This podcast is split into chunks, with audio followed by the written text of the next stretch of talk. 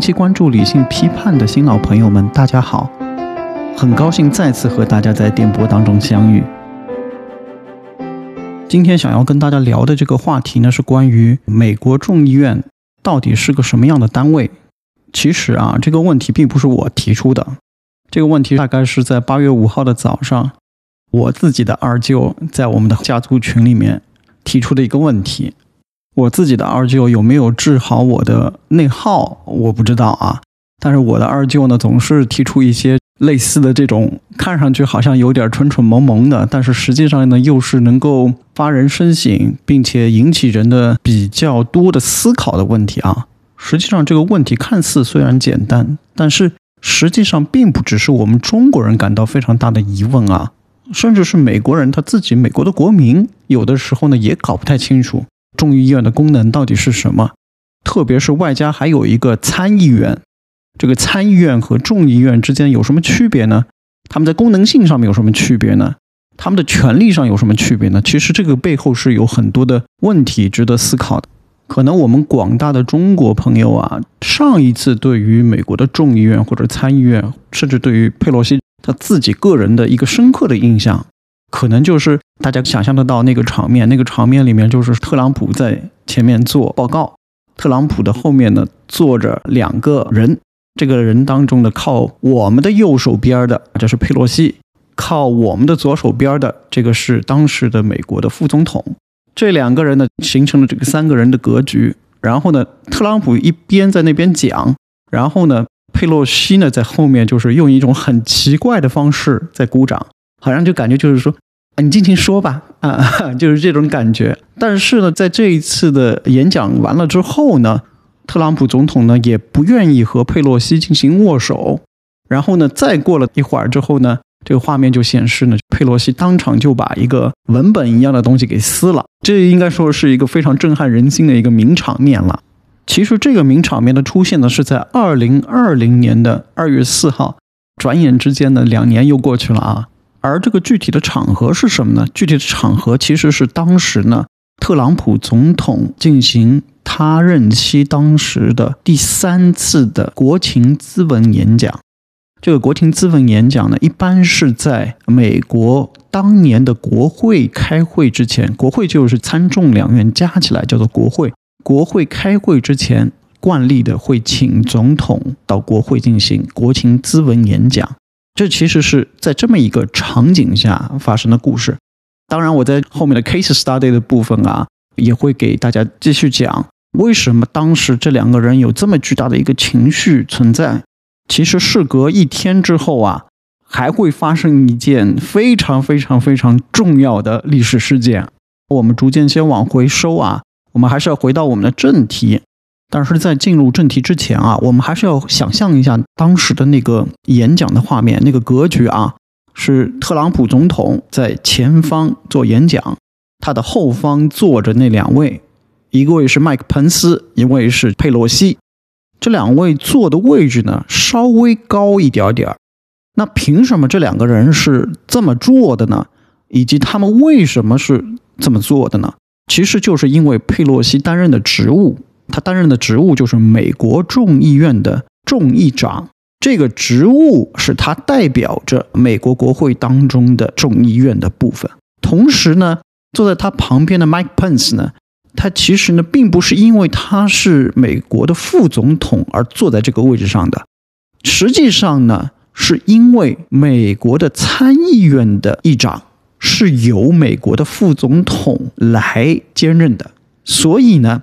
他实际上坐在这个位置的资格，并不是因为他的副总统的资格，而是因为他是美国参议院的议长，所以他才会坐在这儿。所以呢，等于是一个国情咨文的场合。为什么大家就能同时见到美国的权力结构当中最重要的三个人物？当然，我在后面也会讲啊。其实这个众议院的议长和参议院的议长在实际的权力方面是不可同日而语的啊。虽然就是说，按照我们常规的排，第一位应该是美国总统，第二位是美国副总统，第三位是美国众议院的众议长。按道理来说，按次序来说应该是这么样的。但实际上，我也在后面的内容当中会给大家讲，就是美国的副总统真的就是一个虚伪的 Plan B，包括他在参议院的职责呢，某种意义上来说是象征性的，但是众议院的议长完全是不一样的，他是拥有非常大的权力的。为什么会造成这样的区别？以及就是如果众议院的议长和美国的总统之间的关系是非常糟糕的话，那众议院的议长的权力绝对是高于副总统的权力的。我会在后面的结构当中给大家阐述。好，我们还是慢慢的回到我们的这个主干的讲述内容啊。熟悉我们节目的老朋友们都清楚，就是说我每一期节目呢，我都会提出三到四个问题，以这些问题作为主干来进行阐述。这样的话，可能能够更加全面、更加清晰的给大家讲清楚所有的问题。在今天提出这三四个问题之前呢，我先想说一下，就是八月四号发生的这些事儿，或者之后呢。其实我自己呢也是想对这个领域进行一些梳理，但是我还是觉得呢，就是说在这个事件的之后啊，发出来的一些文章啊或者之类的，这个就是有能概述一些这些情况，但是呢，实际上呢，我个人觉得呢，就是在深入度方面呢还是有些欠缺的。所以呢，我自己做了一些 review 之后呢，其实是发现的，就是我们国内在十年前左右啊，是有一批学者是对美国的国会进行过深入的研究的。但是也不知道具体是什么样的原因，好像近十年这一股研究的浪潮好像就过去了，挺可惜的。而且在当时呢，这一批学者呢还引入了一大批的经典的对于美国国会的研究著作，对他们进行了翻译，然后进行了整理。我在节目的靠后的位置呢，我也会给大家梳理出来。但是呢，这些书呢，可能也是经过了十年的时间吧。它当中举的一些案例啊，或者 case 啊，是很难产生非常强烈的这种共鸣的。所以我也在这期节目当中呢，尝试用一些新的案例，然后结合当中使用到的理论，来给大家进行阐述。其实除了这些稍微偏学术一些的这些功能之外啊，其实我们细想啊，我们当年其实看过很多美剧。这些美剧呢，比如说我自己比较喜欢看的《傲骨贤妻》，包括《纸牌屋》。《纸牌屋》我不是这么喜欢，但是这个里边对于美国政治的讨论非常非常深入啊。包括《国务卿女士》或者之类的这些美剧啊，可能听完这一期之后呢，能够帮助您换一个视角来理解这些美剧当中阐述的一些 case 啊，包括就是这些当中遇到的一些政治上的这些剧情啊。同时，我觉得呢，还有另外一个比较好的用途，就是我自己个人感觉，未来十年这个美国政局啊，还会出现非常非常多的那个 drama。当这些 drama 出现的时候呢，其实您也可以再倒回来听一听这一集，您会发现的这个当中，哎，有一点点这种感觉。我们快速进入我们的正题啊，今天我要提出的四个主干的问题是什么呢？第一个是，首先我们要搞清楚这个参议院和众议院，它只是一个政治建筑。那政治建筑当中最重要的是什么？是人。参议院和众议院的人是来自哪里？这是问题一。问题二是参议院、众议院有没有上下之分？他们的功能性上面有没有上下之分？因为就是上院、下院，如果是在欧洲的体制当中，可能会是有贵平之分。平就是平民的平，贵平之分有没有？这是第二个问题。然后第三个问题就是我刚刚有一点点到的。参议院、众议院的议长权力有何不同？为什么会产生这种不同性的？第四点就是参议院或者在众议院工作的具体的流程到底是怎么样的？我将在这里呢用一个 case study 来跟大家说明白吧。这个 case study 呢也非常非常的有意思。这个 case study 呢就是特朗普总统啊，他呢在自己的任期当中呢两次被弹劾的这个过程。这应该也是美国历史上真的是绝无仅有的，因为在美国的整个历史当中呢，在他之前呢，一共只有三位总统被弹劾过，而他呢个人呢一次呢被弹劾了两回。但是呢，我们这个就是除了当做故事来听的过程当中呢，实际上非常重要的一点呢，是能够从这个过程当中能够知道，就是这两个院参议院、众议院是怎么样的工作方式的。我们一步一步来啊。首先回到我们第一个问题，就是众议院和参议院的这个议员是从哪儿来的？首先呢，有一个最基本的就是在参议院呢，一般是六年进行一次选举，而呢在众议院呢，两年就要进行一次改选了。所以呢，真的是众议院的议员呢，很大量的工作都在自己的家乡。自己的家乡做什么呢？一方面是要应对这个两年一次的选举，另外一方面呢，就是非常非常重要的两年一次选举呢，那也就代表着你要稳定住自己的票仓。那怎么用最好的办法稳定住自己的票仓呢？其实就是要对于自己的选区的选民的意见能够进行合理的反馈。这个合理的反馈呢，包括可能是别人给你写邮件，别人来拜访你，所以这个部分呢。其实呢，一般都要占到一个联邦众议员的差不多一周当中的半周的工作量，都是要付之在家乡这一边的。而参议员的情况呢，稍微好一些。一般来说呢，参议员呢是六年一次选举，但是呢，也有很多有自知之明的参议员啊，经常会开玩笑说什么呢？就是参议员的六年生涯，其实当中两年是做政客。两年是做政治家，而两年呢又是做煽动家。煽动家是干嘛的呢？其实就是拉选票用的。而且呢，参议院和众议院在选举来自于的这个选区的设定上面也是非常不同的。美国的每一个州在参议院都有两张席位，不管你的这个州是像加州一样多大的州，或者像其他很小的州，怀俄明州这么小的州，但是无论如何一视同仁。每个州有两个参议院的席位，而在众议院的情况就不一样了。众议院的情况呢，就比如说像美国最大的州加州，它有三千九百多万人口，它在众议院就占到了五十三位众议员。但刚刚也说了，你虽然有这么多众议员，但是你的参议员还是只有两位。另外一个相对应的比较极端的例子，那就是怀俄明州，怀俄明州只有五十八万的人口。就美国最小的人数最少的州，所以呢，在这个州呢，它只有一位众议员，但是同时呢，它还是有两名参议员的。那么刚才说了，美国一共有五十个州，每个州两个参议员，那参议院一共的规模呢，也就是一百人，一百名参议员。但是这个数字呢，在众议院呢又不太一样了。众议院现在的人数总规模的上限呢是四百五十三名众议员。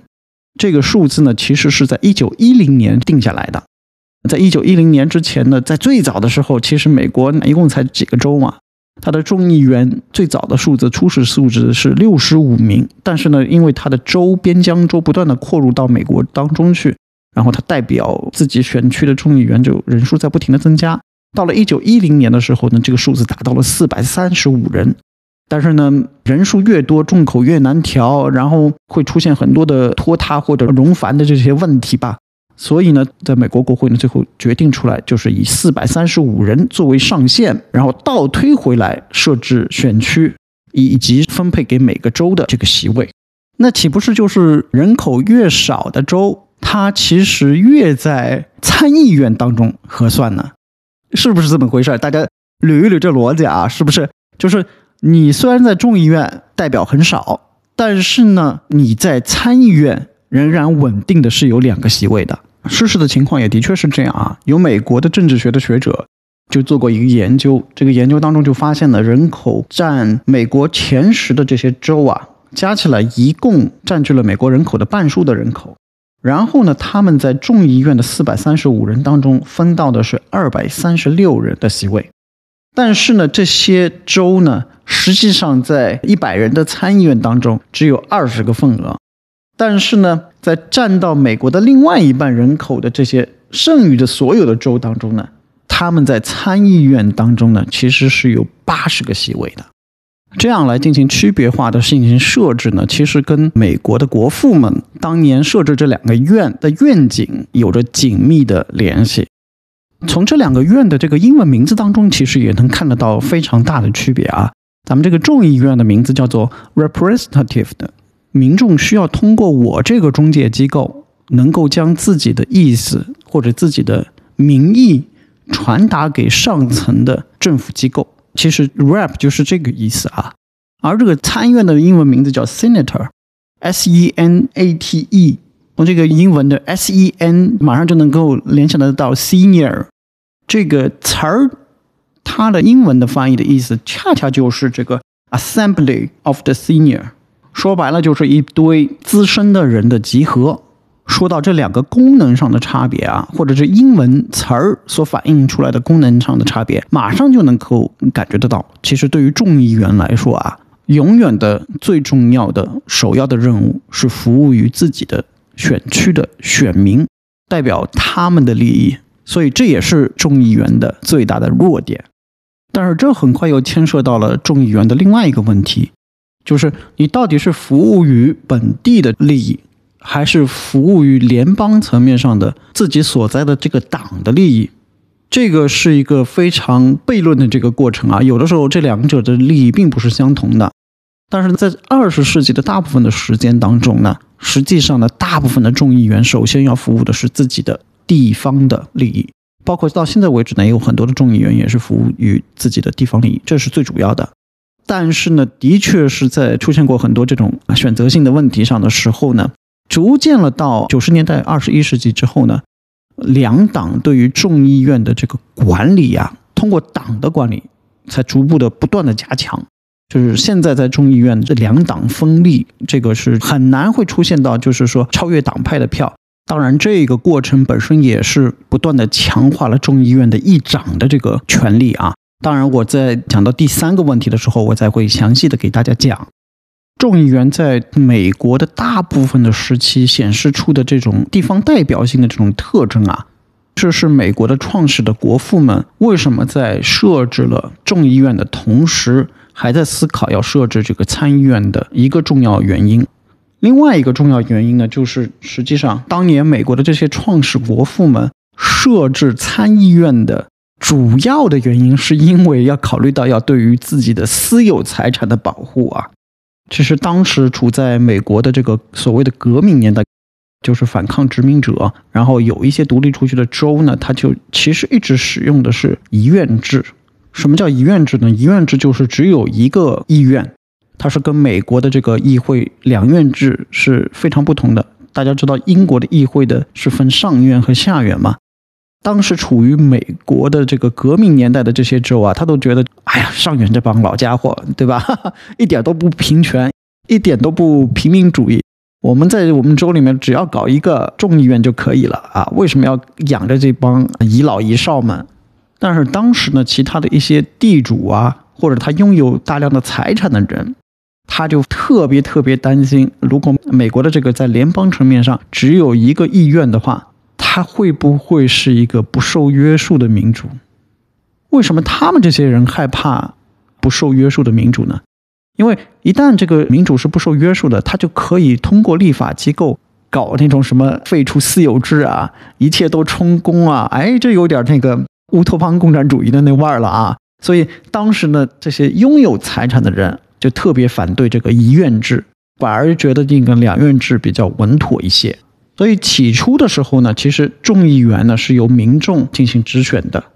参议员呢其实是由每个州的这个立法机构选派的，它不是进行直接的选举的。其实呢，这样设置的最主要的初始目的呢，其实就为了避免过分的民主。同时，当年的创始的国父们，其实呢也预料到，一般来说众议院的众议员可能头比较热，比较激烈。比较 active，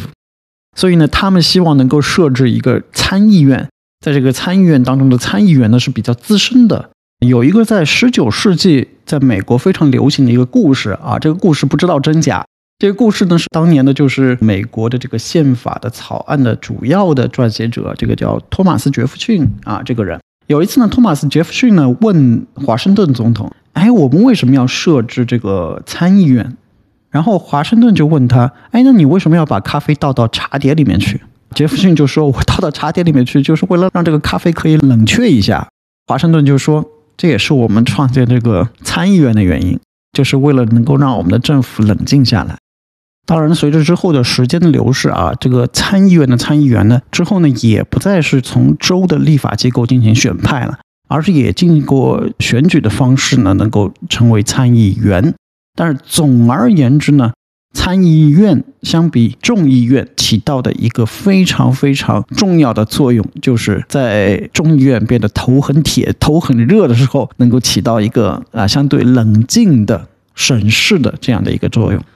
另外一点呢，就是刚刚说了，这个众议员呢，在二十世纪的大部分时间里面，他们是更加偏向于地方主义的。但是呢，因为参议员他有更多的空间嘛，所以呢，参议员在二十世纪的大部分的情况下是不受制于自己的党团的影响，相对个人化，也有不少的在关键的议案上跨党投票。而且呢，是照顾整个联邦的利益的角度来进行跨党的投票。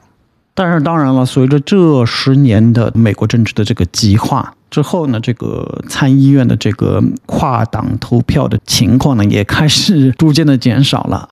更多的受党团的影响。我们闲话不多说，我们继续走到我们的第二个关键问题。这个第二个关键问题就是说，参议院和众议院有没有上下之分？有没有所谓的贵贱之分或者贵贫之分？其实这个问题不仅是我们有这样的问题，实际上有一个大名人叫托克维尔，当年也有这样的疑问。托克维尔呢，一八三二年的时候呢，为了写他那本非常知名的书，叫做《论美国的民主》。那你想写这本书，那你得去美国考察呀。当然呢，托克维尔去美国考察的原来的首要的目的，并不是为了写这个《论美国的民主》这本书。我如果有机会，我给大家解读经典的时候，再给他讲讲，就是当初的这个主要的《论美国的民主》这本书当年的这个主要的背景是什么样的。我们还是说回主题啊，我们就是说托克维尔的这一次一八三二年的考察，他当时在考察的时候呢，他就发现呢，就是哎呀，这个美国的众议院的，我的天哪，那大家在美国众议院都在说点啥呀？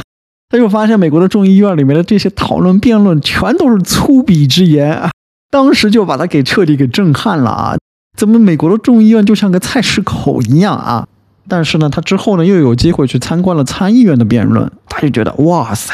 参议院的那个辩论那个演讲才叫演讲，那叫辩论，那才叫庄重。像一个大国的样子了，我天哪！所以他当时也特别揣测，是不是参议院的人一般都是来自于贵族阶层啊，比较有钱的阶层，或者怎么样？而众议院的人呢，大部分来自于平民。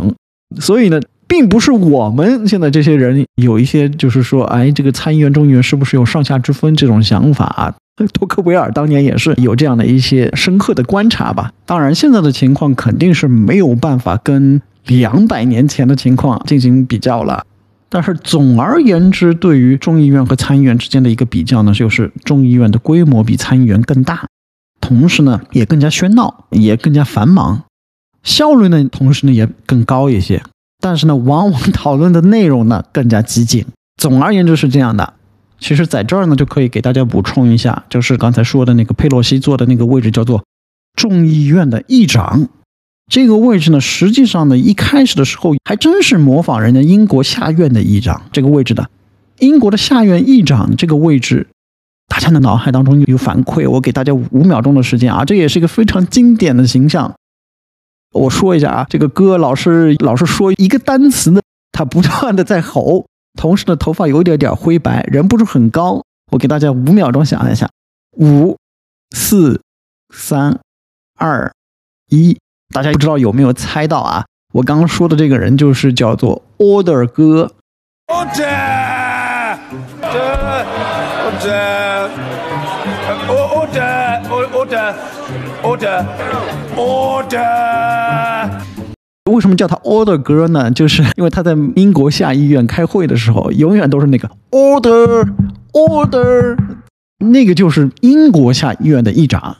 因为美国的众议院一开始也是模仿着这个英国下议院的这个设置啊，所以呢，其实一开始的时候，众议院的议长的位置应该是一个中立的官员的这样的一个角色。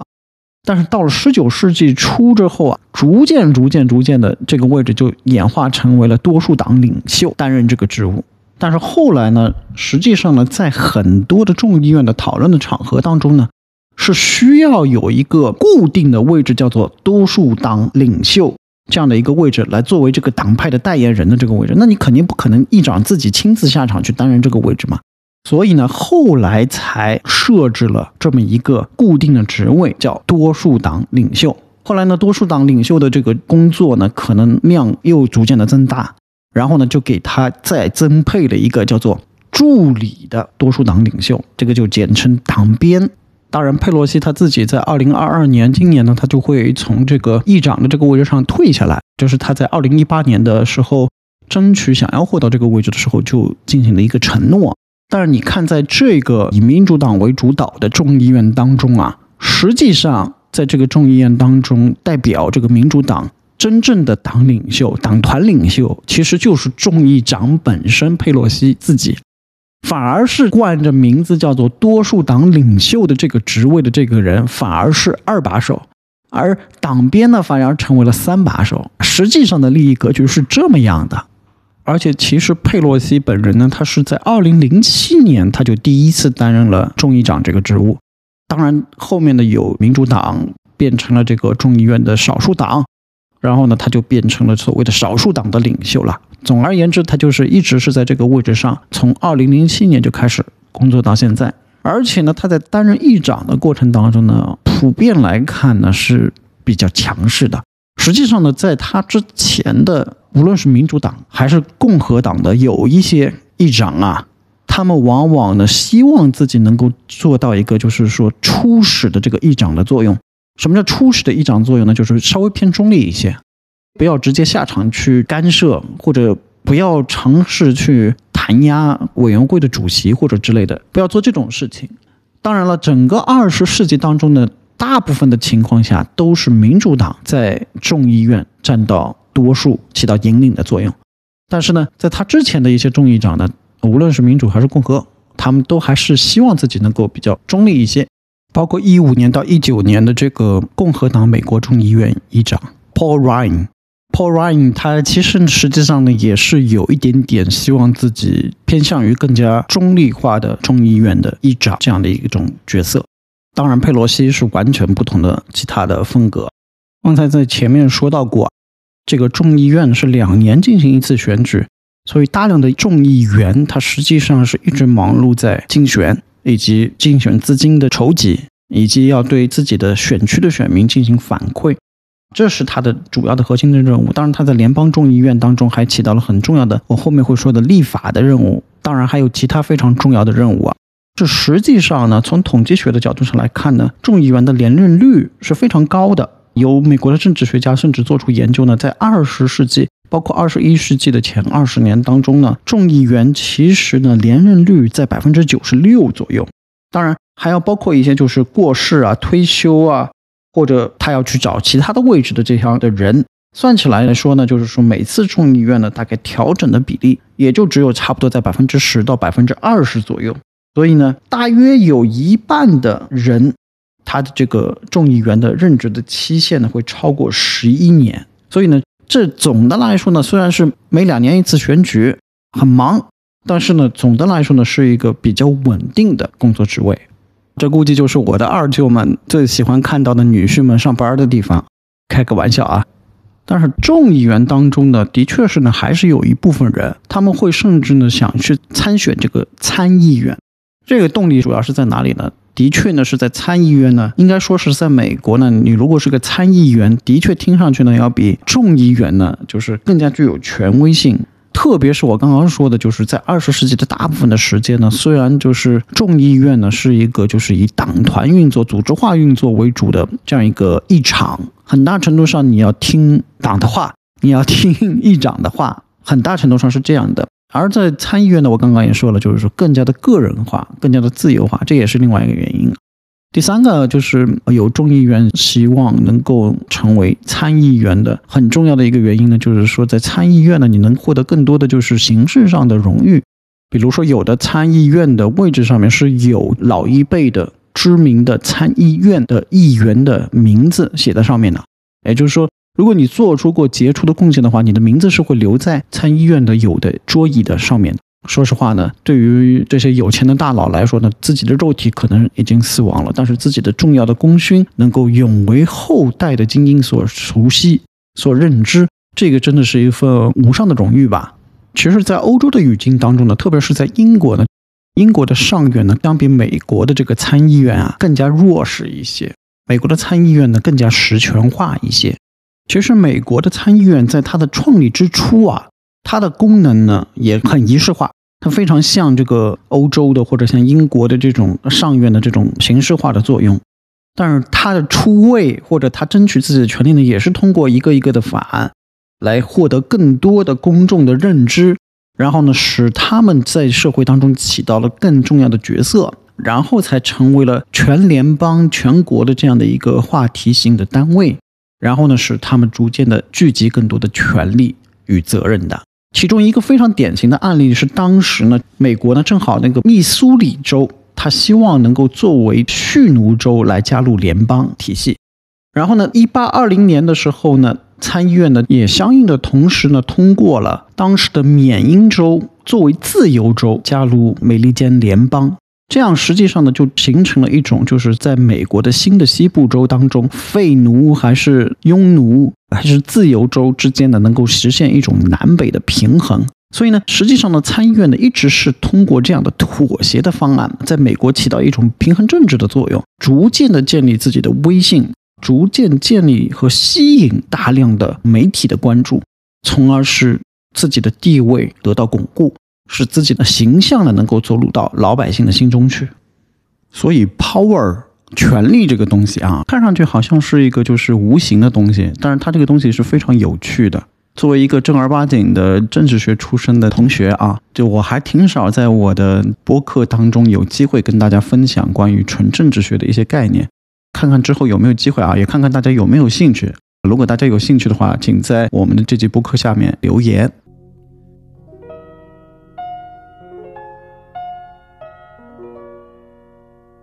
理性批判是一档以书为地图，以思想为钥匙。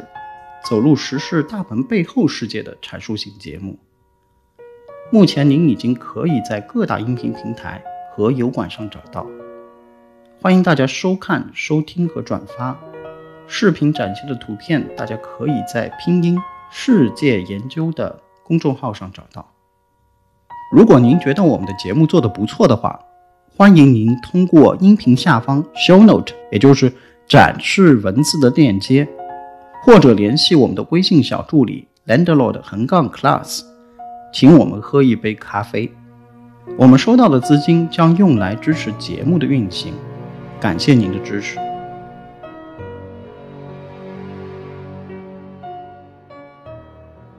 你会发现一个很直观的现象，关于这个 power 的，就是你无论是在现代社会当中啊，你无论是一个在民主社会或者在一个非民主社会当中。这个 power 的塑造过程啊，其实很大程度上很难离得开舆论的形成一种所谓的立场的这种关系，所以我个人觉得这个 power 这个词儿啊，其实是应该区分成两个部分来看的，一个部分叫做力量，一个部分叫做权力。如果你个人也好，或者是某一个新的机构也好，你在与这个社会。或者在于现在的整个政治框架的互动过程当中，你一开始实际上你只有的是一点点的那个力量，这个力量呢是跟你的机构属性或者跟你的个人在这个社会分配当中的角色紧密相关的。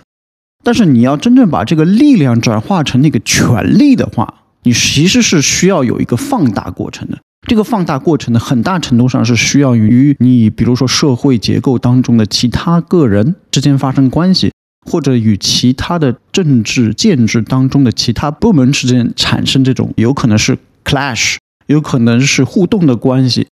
使你这个转换得以成功，从力量到权力的转换得以成功。而在这个当中呢，起到非常大的放大器作用的，其实就是舆论。舆论能够起到一个非常非常重要的放大器的作用。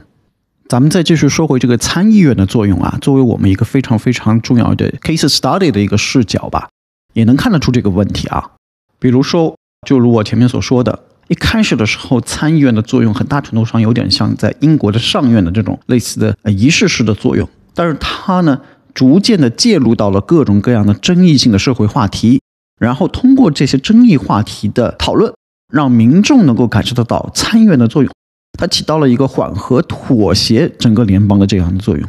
然后又经过了媒体的放大的作用，实际上使它实现了某种程度上的超越。这种超越就是其实我刚刚说的这种所谓的从力量到权力之间的这样的一种超越。我刚才说的其实是 power 的第一个特性，就是你从力量要真正到一个你所能掌握的这个权力，这个之间是需要靠你的的一个奋斗的过程的。power 的另外一个特性，实际上是你在争取或者你在奋斗的这个过程当中啊，你和外在之间进行的这种互动，其实会某种意义上又重新重塑你的内核。这一点呢，在参议院本身的发展当中呢，也是挺明显的。咱们不是说参议院参与了很多社会的这种敏感话题或者争议性的话题的讨论吗？这个讨论的本身，同时呢，也吸引了大量的雄心勃勃的，而且口才特别好的那些人，愿意要进入参议院。而这些人呢，又会在这个参议院这个舞台当中呢，表现出各种各样精彩的这种讨论。这种讨论呢，又被媒体所继续转载推向社会，所以它形成了一种非常良性的这种互动的这种关系啊。这逐渐的就使得参议院其实已经脱离了橡皮图章的这个特性，特别是在美国的内战之后呢，美国就开始加速的工业化了。在工业化的过程当中呢，它有很多很多的话题需要定夺，或者需要不断的争议，不断的进行讨论。比如说，有了工业化之后，你才可能涉及到关税的问题，对吧？你才可能涉及到税负的问题。这些税负拿回来了之后，你也要进行拨款嘛？因为你在农业社会当中，这个联邦的作用你是非常小的。因为我们这个地里面只有产这些东西，你联邦政府你不要太多的涉及到我们地里产出来的东西。但是你工业化你就不对了，工业化之后会有大量的这种社会剩余价值，这些剩余价值如何再分配，其实就是在联邦的层面上变得越来越重要了。那么有了这个所谓的这些关税啊、税负啊、拨款啊这些重要的话题多起来之后，你想什么人也要想往参议院里面跑呢？那肯定是富人呐，因为他们积累了财富，他们肯定是希望能够守住这样的财富，或者所谓的这个整个的社会政策是能够维护好他们富人堆起来的这个社会壁垒。所以，美国工业革命之后呢，大量的富人也希望能够进入到参议院这个舞台当中去，影响全联邦的这个政治倾向。到了这个阶段的时候呢，参议院呢又被社会以及媒体呢广泛的批评为。参议院是不是就是倾向于这些特殊的利益群体的，或者之类的这样的质疑，就大概持续了差不多五十年左右。在这之后呢，在参议院当中的一部分进步主义者，他们就觉得呢，面对这样的社会质疑的话，参议院应该要放弃过去就是由各州的立法机构来进行推荐参议员的这个动作，而把这个权利重新交给民众。让民众进行选举的方式来形成参议院的议员的群体，这就是历史上非常知名的1913年的美国宪法第十七修正案。其实呢，就主要是针对这个部分的改革。某种意义上，就像我刚刚说的，这个其实符合 power 的第二个特性。你在与整个社会或者与整个政治建制进行互动或者 clash 的这个过程当中，你塑造了你的权利。但是实际上，外在的这些条件呢，也会影响你自己的内部的建制，或者自己内部的结构，甚至可能会重塑 power 到底是什么样的。Anyway，我们继续来说参议院本身。所以在这里呢，可以稍微补充一点，我之前在往前稍微一点点的时候，我大概说过，就是参议员他其实是六年一次选举嘛，但是其实呢，每一次选举呢，大概会有三分之二的参议员留任的。所以呢，参议院很有意思啊。他们老是和众议院之间进行对比呢，他们把自己叫做为连续性机构。他们认为呢，就是说，哎呀，我们这个政府来来往往，我们这个众议员呢时聚时散。但是呢，参议员们自己很骄傲，就是虽然你看那个政府来来往往，众议院时聚时散，但是我们参议院可是永驻国会大厦。这应该是参议员们非常自豪的一个点吧。再来到第三个问题，就是要比较一下参议院和众议院这两个议长的位置上，以及他们所附带的权力上的不同。我在前面其实已经提到过比较多了。在众议院里面，众议院的议长实际上就是真正的多数党的领袖，而那个现在在众议院当中被叫做多数党领袖这个位置的。反而是在众议院当中是后来出现的。它更多的是起到就是能够让议长不要亲自下场这样的作用。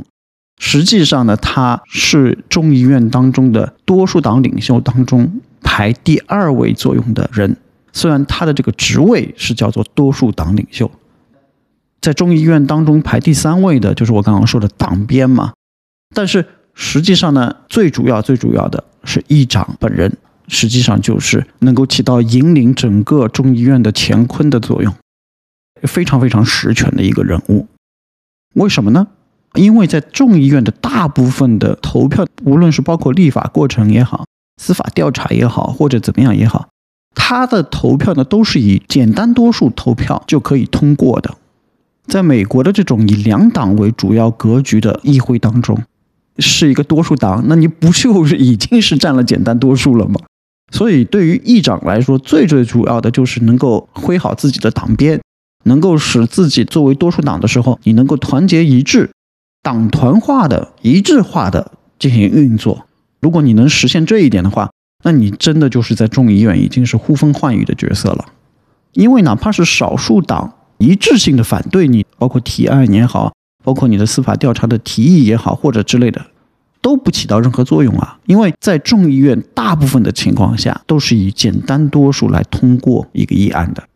所以有过一个美国的众议员，后来呢又去参选参议员，然后在他在众议员和参议员都退休之后，他有过对于众议院和参议院的这个评价。他的评价是什么呢？众议院是一个专制的地方，而参议院呢，相比而言呢，又是是一个无政府主义的地方。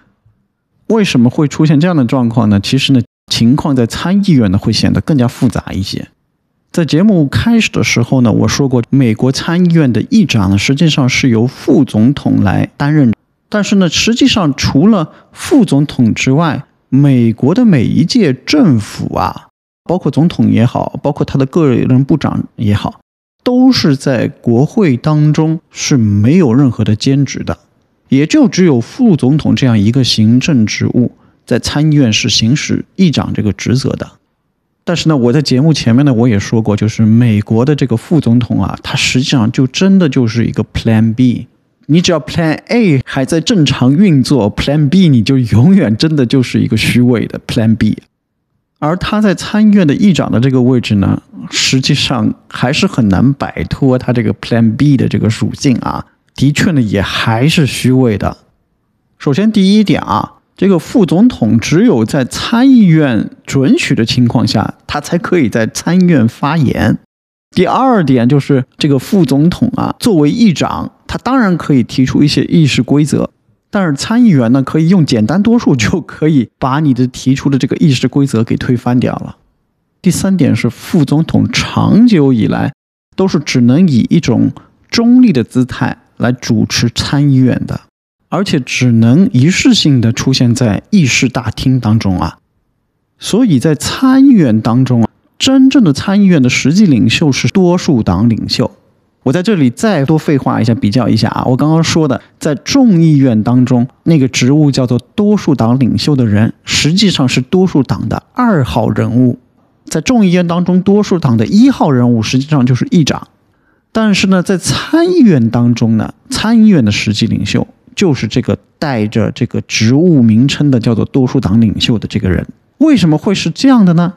这就又和整个参议院的发展过程有相关啊。实际上，在十九世纪的大部分的时间里面，参议院是没有领袖的情况下进行自我运转的，也就是说，没有所谓的议长这样的一个职务啊。那总要有人能够出来，能够引领一下大家，至少你要说一个议事日程吧。那后来怎么办呢？只能暂时让多数党的大会主席来行使这个责任。但是当时呢，在十九世纪的时候呢，他主要的责任呢，也只是给大家公布一下，今天我们会讨论些什么，我们怎么排党，怎么怎么怎么怎么，大概是这样。然后时间到了一九一三年的时候啊，当时呢有一个。那美国的总统叫威尔逊总统啊，他跟凡尔赛条约很有关，这是另外一个故事，我以后有机会再给大家讲。威尔逊总统呢，他自己呢实际上是一个政治学家，同时甚至是国会研究方面的专家。他当时呢，他就说服呢，在参议员当中占到多数的民主党，希望民主党能够选派一个代表他们整个党团的这个领袖出来。由此开始呢，这个所谓的多数党领袖这个概念，逐渐的就开始在国会当中出现了。到了一九三七年之后啊，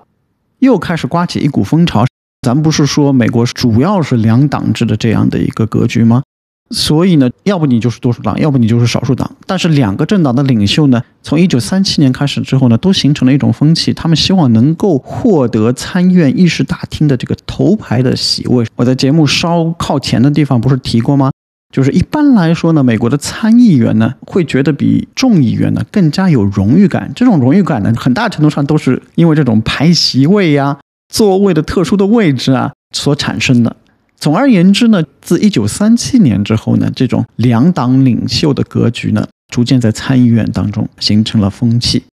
但是这也并不是说参议院就是由这两个两党领袖来主宰的，这是因为啊，在参议院当中，作为少数党，它有一个核武器拽在手上，这个核武器叫 filibuster。filibuster 是什么意思呢？其实呢，就是。少数党呢，可以利用这个参议院的这个一个大 bug，然后呢，来玩弄这个游戏规则。什么大 bug 呢？其实说白了就是你要在参议院使这个话题能够变成一个可以进行下一步投票程序的这样的一个立法过程之前，需要有一个讨论环节、辩论环节。所以呢，如果作为少数党的话，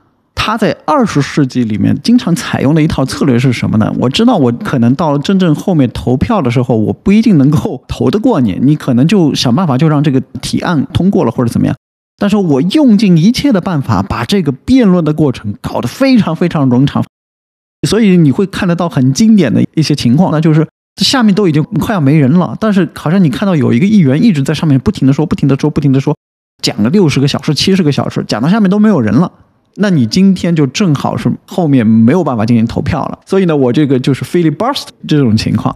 这儿呢，我必须要给大家讲的更清楚一点。咱们这个在参议院当中的立法过程是两个部分，第一部分我说了就是要辩论，然后辩论结束了之后，才会对这个议案进行所谓的立法过程。这个提案能不能获得通过成为法律，这个后面是要有一个投票的。但是这个辩论终结这个部分啊，之后也是有一个投票的，所以也就是说，如果你想要让第一环节所谓的辩论环节能够结束的话，也要在参院一百张选票当中要有六十张选票赞同，才可以结束这个辩论环节，才可以真正的启动到立法的那个过程当中，然后再进行投票，到底这个法是不是应该要被立下来。也就是因为这个原因啊，所以实际上到了二十一世纪之后，你就不太能够看得到再有那种场景，就是一个议员站在上面不停的巴拉巴拉，坚持个三四天、四五天，他也不上厕所，不怎么地，就是不停的说来拖长那个辩论过程了，已经很少见到了。为什么？因为就是进入二十一世纪之后，这个很多的两党之间的这个题目啊，非常的极化，非常的互相不认同，有的时候甚至为了反对而反对。所以其实呢，已经很难凑满那六十张的票了，特别是在一些非常涉及到两党的本质或者票仓的这种话题的时候，你要凑满那六十张票，真的还不容易。所以呢，到了二十一世纪之后啊，在参议院当中是少数党的那个政党，如果他是真的是要反对你这个由多数党提出的这个提案的话，他就不再用这种所谓的拖长这个辩论过程的方式。靠这么体力活的方式了，它是可以用拖长每一个关键的程序上的节点，或者呢，就是它可以运用这个六十票的这个规则啊，让你这个话题永远是设置在这个讨论环节当中，进入不了这个真正的所谓的立法的程序当中去。而这个六十票的规则呢，又是怎么来的呢？就我们所谓说的历史，其实就是政治。而政治的核心呢，又恰恰是机制的变迁史，恰恰是因为机制的这个变迁的演变过程，才可以透露出这个政治史的变化。其实这个规则的全名啊，它就叫做终止辩论规则。而这个终止辩论规则呢，恰恰又是来自于一战时代，第一次世界大战的时期。当时呢，美国的商船呢，在大西洋上面就遇到了非常大的困难，就是当时的德国运用他们非常灵活的潜艇战，然后来阻挠整个美国的商船能够向欧洲大陆运送物资。所以呢，当时呢，就有一部分的议员呢提出呢，就是说是否能够把美国的商船呢进行武装化，来应对这个德国的潜艇战。但是呢，在参议院呢，总有一部分被威尔逊总统称为所谓的一小撮执拗之徒的人，屡屡干预提案。所以呢，等于是你一个战时的状态。然后我们从常人的角度上来觉得，就是说保护美国商船的利益，应该是一个。可以接受的一个方案吧，但是被一小撮的人总是运用这种游戏的 bug，然后来阻挠的话，的确是打伤脑筋的一个方式。所以呢，当时呢就达成了一种方案，就是所谓的达到三分之二票就可以结束辩论环节了。当然，这个方法是对于战士来说是非常有益的一个东西啊，因为你大大的提高了效率。但是，就如我前面所说的，power 这个东西啊很有意思。你想尝试通过跟其他的机制来获取这个 power，但是这个 power 很有可能在未来又重塑你自身啊！不仅对于一个人来说是这样，甚至对于一个机构来说，或者对于一个思维方式来说，或者对于一个 political structure 来说也是这样。所以这个三分之二票结束辩论环节这个操作啊，其实是在战后的半个世纪里面，一直是被来自南方的参议员给玩坏了。什么叫玩坏了呢？因为来自南方的参议员呢，一直试图呢能够阻挠这个民权立法方面的这些提案，然后他们就活学活用，灵活使用，玩透了这一套方法，阻挠了很多民权立法的可能性。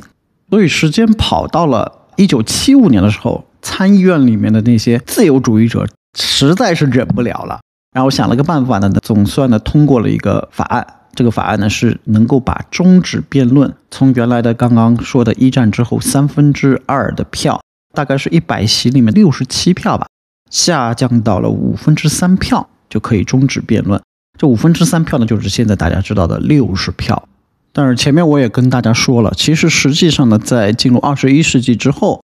两党当中任何一党想要拿到多数的六十票都是不容易的，而且呢，少数党呢还手里攥着这个核武器。也算是另外一种意义上的熔断吧，它这个不是真的是熔断了，它这个就是不断的拖延，不断的让你辩论无法进行终止，也算是某种意义上的熔断吧。那等到你换角度来，如果你是多数党的领袖的话，那你就会面临这样一个选择：要不呢，你就是在参议院里面跟少数党鱼死网破，就一个提案，大家不停的争，但是这个提案呢，虽然是对于你们多数党是很有利的。但是呢，你在辩论环节跟别人龇牙必争，但是人家动用核武器的手段，让你这个辩论永远无法结束。那其实这个提案也已经胎死腹中了。或者你选择另外一个方式，OK，我们要进行辩论之前，少数党的领袖，我们先聊一聊这个提案，